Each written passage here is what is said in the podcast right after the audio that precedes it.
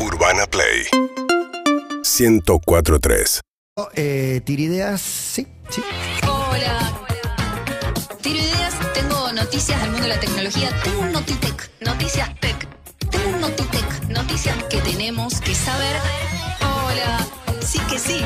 Tiro ideas, tengo noticias. Hola.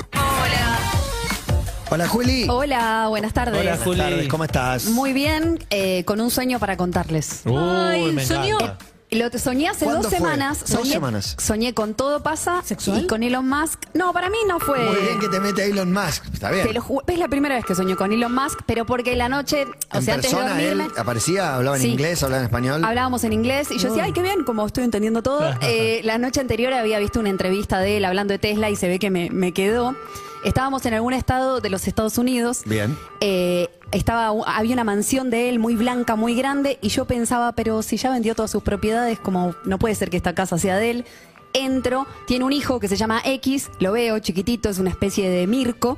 Eh, empezamos a hablar, era un lunes esto, yo sabía que el jueves tenía la columna y dije, bueno, todo esto eh, les voy a contar a los Sirve chicos para, en me todo re pasa. sirve para la columna. Sí, eh, me, me estoy haciendo pis, mucho pis, y resulta que hay un baño más o menos de 60 metros cuadrados, eh, todo vidriado. Uh. Era, que daba a un parque. Me acuerdo muy bien porque fue un- bastante eh, asombroso el sueño. Elon Musk estaba fuera en el parque mirando todo lo que pasaba en el baño. Entonces ah, yo te no. veía mear. Claro, claro, como un voyeur de, Ah. de la gente haciendo pis. Entonces yo no quería entrar al baño. Finalmente no estaba desesperada por hacer pis. Entro, me tapo un poco, hago pis. Y lo más, eh, mirándome mucho, termina el sueño. Todo esto en, para mí, 12 segundos. Sí, obvio. Pero Bien. pasa de todo. Ana- Analízalo, a, fa- analízalo. A favor no te pillaste, Ahora o sea, no te levantaste y estabas pillada. No, pero era raro Ay, sentirme a favor, observada te dejó ir haciendo a hacer pis. pis, no como sus empleados de Twitter que dormían en, en sacos de dormir en el piso. en la Terrible. oficina. Es humillante terrible. que alguien te vea hacer pis. Bueno, ustedes los varones Sí. están acostumbrados porque No, bueno, comparten ahí. los baños en la cancha son compartidos, pero. ¿Te pero apoyabas de al lado en no te dan. sueño o hacías... eh, Arquerito. Me apoyaba y me tapaba porque no quería que se me vean las partes. No, Igual no un tenía, ba- realmente no tenía ganas de que me Un- vea Elon. Un baño de 60 metros, todo vidriado, está limpio. No puede estar. No sé, ¿eh? Che, no sé. para mí Era un doble vidriado Está. aparte para mí. Perfecto. Bueno, eso, eso, quería compartirles. Bien, ¿sí? bien el sueño. Tengo tres noticias Dígalas. de tecnología y la primera eh, tiene que ver con algo que está sucediendo en la Argentina, inclusive escanea tu iris para tener tu renta básica universal. ¿Cómo? Sí, hay una, una- un emprendimiento que se llama WorldCoin, que es un proyecto de Sam Altman, el fundador de OpenAI, la empresa de ChatGPT. Creo que es el hombre de moda de Silicon Valley eh, en el último tiempo. Es un proyecto en fase de prueba de una de sus empresas, de una startup que se llama Tools for Humanity, herramientas para la humanidad, que fue creada por Sam Altman y Alex Blania. ¿Y qué hacen? Hay una especie de lámpara, una esfera chiquitita La estamos viendo en pantalla para quien se conecta a YouTube, Twitch y Caseta O. que te escanea el iris, básicamente, y toda tu cara, eh, toma datos biométricos a cambio de recibir tokens basados en Ethereum. O sea, vos escaneás, te Volvió la palabra token. Sí, sí. Sí, que es token en realidad. Ahora, Eh, traducime sí. a cuánta guita me dan por mi iris. Bueno, en realidad esto todavía no está muy claro. Comenzó en la pandemia, eh, hay muchas críticas al respecto porque empezaron en países del tercer mundo o en desarrollo. Una de las fotos que estábamos viendo es en, Indonesia, por ejemplo, han estado en, en Ghana también eh, y en otros países muy, muy pobres en donde Dicen eh, sobre en un artículo del MIT Technology Review que hace buenos artículos. hace unos meses escribieron que les regalaban AirPods, o sea, auriculares de Apple, les, les regalaban moneda local a la gente que a la que le escaneaban el iris. Un poco extorsionando de alguna manera. Ellos, digamos, eso es lo que acusan, ¿no? Pancho y la, y la coca. Sí, que inclusive han hecho acuerdos con gobiernos locales para escanear a la gente porque tienen ganas de eh, este año tener 100 millones de datos biométricos, de que haya 100 millones de personas eh, escaneadas. No aclaran para qué van a usar esos datos biométricos. En realidad esto es para, digamos, para un proyecto que tienen en donde vos puedas tener esta renta básica universal, un proyecto que tiene que ver también con Web3 y el mundo cripto, en donde en un mundo en donde o en una internet donde hay cada vez más inteligencia artificial generativa y donde no sabes eh, qué, dónde hay un humano y dónde hay un bot o una persona que se hace pasar por alguien, la singularidad de una persona y el hecho de que pueda verificar la identidad a través de sus datos biométricos tiene sentido. Esto es lo que dicen desde la compañía, pero el otro lado, por el otro lado acusan de marketing eh, invasivo, no también de qué hacen con los datos, eh, dicen, desde la compañía dicen que una vez que toman los datos, después ya no quedan en su base de datos, no quedan backupeados. Pero todo, todo sirve. El tema es que están presentes en la Argentina, por ejemplo, en el Abasto, en universidades, eh, más del, del conurbano, por ejemplo. el tra- despacho de un abogado muy importante también. Ajá. Entra, Opa. en- entra él con su iris. Mirá. Ah, no, pero, Ah, pero eso no, es un pero- Puerta sistema lo de reconoce. seguridad. Sí, sí, sí. Claro. Ok. Han estado en In- Indonesia, Kenia, Su- eh, Sudán, Ghana, Chile, Noruega. Van cambiando los lugares donde tienen esta esfera que estábamos viendo. Están yendo a Berlín, Dubái, Londres, México, Nueva York, Miami. O sea, no solamente estamos hablando de países del tercer mundo, sino también del primer mundo. ¿En el abasto está en el shopping? Sí. O sea, Eh, eh, y tiene que ser mayor de edad, imagino. Todos los floggers están ahí. en- sí, obvio. El. Y pone el ojo. Eh, en, en el verano en la Argentina, por ejemplo, estuvieron en, en Pinamar con, con una acción con promotoras, estuvieron en Villa Gesell, estuvieron en otras zonas de la costa atlántica dirigiéndose a un público eh, muy joven, que por un lado es como un cripto entusiasta y por el otro lado un público bastante desesperado ante la situación que vivimos ¿no? en, en lo económico. El dispositivo que usan se llama Orb, tiene un montón de sensores, es como una especie de lámpara, eh, una esfera que, que te escanea.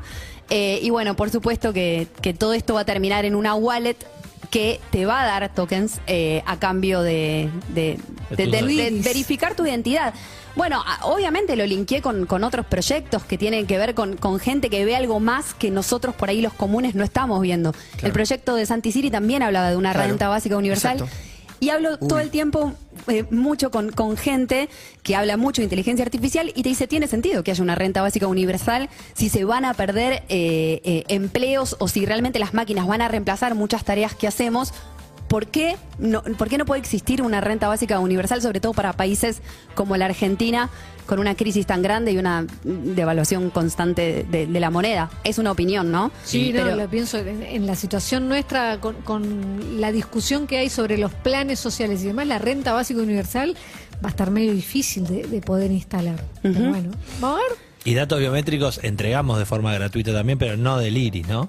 Claro, esto es como súper eh, enfocado Me da en más lo- miedo porque es desconocido también. Porque los datos que entregamos ya más no se puede entregar. Más no se puede entregar. Sí, entregamos ah, todo. Mira, hablé con gente, con colegas que les ofrecieron hacer acciones con esta empresa y dijeron que no. Hablé con gente que está metida en el mundo cripto de, me- de menos de 30, que escaneó su iris y por un lado me dicen, y me parece maquiavélico, pero lo hice porque quiero probar y porque tiene sentido verificar mi identidad para saber que hay un solo yo en, en Internet. Y también estuve en comunicación con la gente de la empresa. Hay algunos representantes en, representantes en la Argentina. Estaban a full hoy con reuniones. Yo quería saber en qué puntos están. Mandé un mail a la empresa que nunca me respondieron porque entiendo que están en varios puntos de- del país. En cuanto sepa, se los voy a avisar. Ya van cuando, a contestar. Cuando me respondan el mail o tal vez lo sueñe y se los Eh, cuento. Pero eso es menos confiable la fuente. Sí. Eh, la segunda noticia que tengo tiene que ver con un youtuber. Condenan a un youtuber y lo ¿El obligan. Rubius? Eh, no. ¿Estará vivo el Rubius? Está vivo, pero se, se fue, Se se fue, de, la, sí. de la Ah. escena. Ah, No, que se fue. Eh, sí, y este, es un empresario, Sí, digamos. sí. Ahora eh, lo condenan a un youtuber y lo obligan a leer la sentencia en su canal de YouTube. Se Está trata de Dallas Review. Es Está en el mismo espacio y en el mismo lugar donde difamaste, suponete. Exacto, es por difamación. Sí, Sí, sí, está bien. Es un youtuber español, su nombre real es Daniel José Santomé. Eh, tiene una condena, como dice Matías, por difamación, tiene que pagar una multa de 12 mil euros y lo obligan a leer su sentencia durante un mes, una vez por semana. Ahí lo tenemos, todavía no leyó la sentencia, pero esto decía, robado. Es por un problema con la ex. y tú después 11 millones de personas. de que haya hecho todas esas cosas en contra tuya de años de acoso por parte de él y su familia, años de denuncias falsas, años de acusaciones. Impresionante. Bueno, eh, sí, es que es una especie de real del mundo del streaming. Dallas Review, eh, veía unos últimos videos, se la agarró con Coscu. Odia a Germán Garmendia, a Soy Germán, Odia lo a los odia. exitosos, digo. Odia a los exitosos, bueno, por eso te digo, es como, como un streaming del chimento en donde se dedica a hablar mal de la gente. Eh, tuvo un problema con, con su ex. El tema, ¿qué dijo? ¿Por qué eh, fue juzgado por eh, difamación? Porque habló mal de su ex suegro, o sea, del padre de su ex novia, que también es youtuber, ella se llama Miare. Y eh, dijo que su ex suegro es un maltratador, agresor de mierda, cobarde enfermo que está mal de la cabeza y enfermo mental.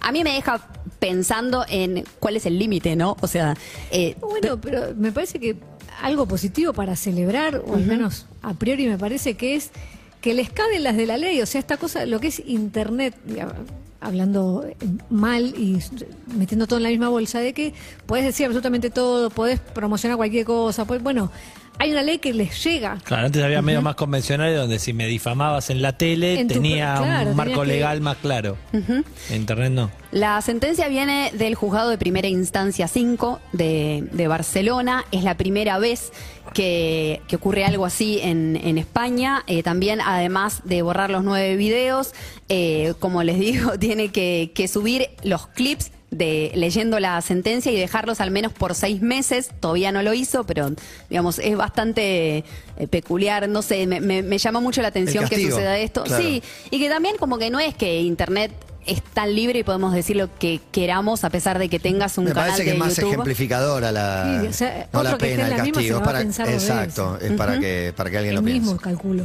Bien, un youtuber que tiene 11 millones de suscriptores y que eh, agranda su cuenta eh, todo el tiempo porque es muy consumido por gente muy joven, da las review. Bien. Tercera y última noticia tiene que ver con Twitter, que quiere que sea más fácil identi- identificar los contenidos hechos con inteligencia artificial. El gran tema es como que se sumó esto a todas las conversaciones, obviamente, y va a sumar una opción que ahora está en fase de prueba para que si Emil se sube una imagen que hizo a través de una de estas inteligencias artificiales generativas, pueda etiquetar esa imagen diciendo cómo la creó, de qué se trata, para que después las personas puedan saber quién hizo eh, esa imagen. Esto eh, entra dentro de un contexto en donde Google, por ejemplo, eh, si ustedes buscan, por ejemplo, Search Generative Google, van a poder acceder a una fase de prueba, una fase experimental para ver búsquedas de Google con resultados de inteligencia artificial generativa. En Bing, en la herramienta de, de Microsoft, esto también está, también están sumando inteligencia artificial a su sistema operativo. Es una herramienta más, al menos así, eh, con toda la gente que hablo de menos de 20, te dicen es una herramienta más, no para tenerle Claro, miedo. Acá claro. eh, se habla mucho del tema, pero me parece interesante eh, esto para ofrecerles probarlo en sus casas. Me parece que es el momento de estudiar y probar. Así que si buscan SGE eh, de Search Generative Experience, van a poder probar esta nueva experiencia de Google. Bien, gracias Juli por las tres ideas. Me quedaba una colgada de... Seguinos en Instagram y Twitter. Arroba Urbana Play FM.